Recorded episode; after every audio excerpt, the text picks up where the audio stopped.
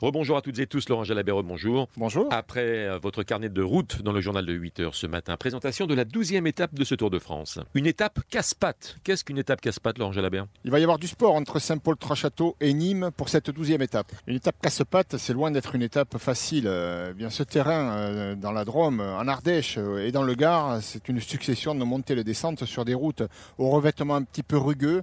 On croit sur le profil que, évidemment, on sort de la montagne, on a fait deux fois le Ventoux, donc on a l'impression que c'est tout plat.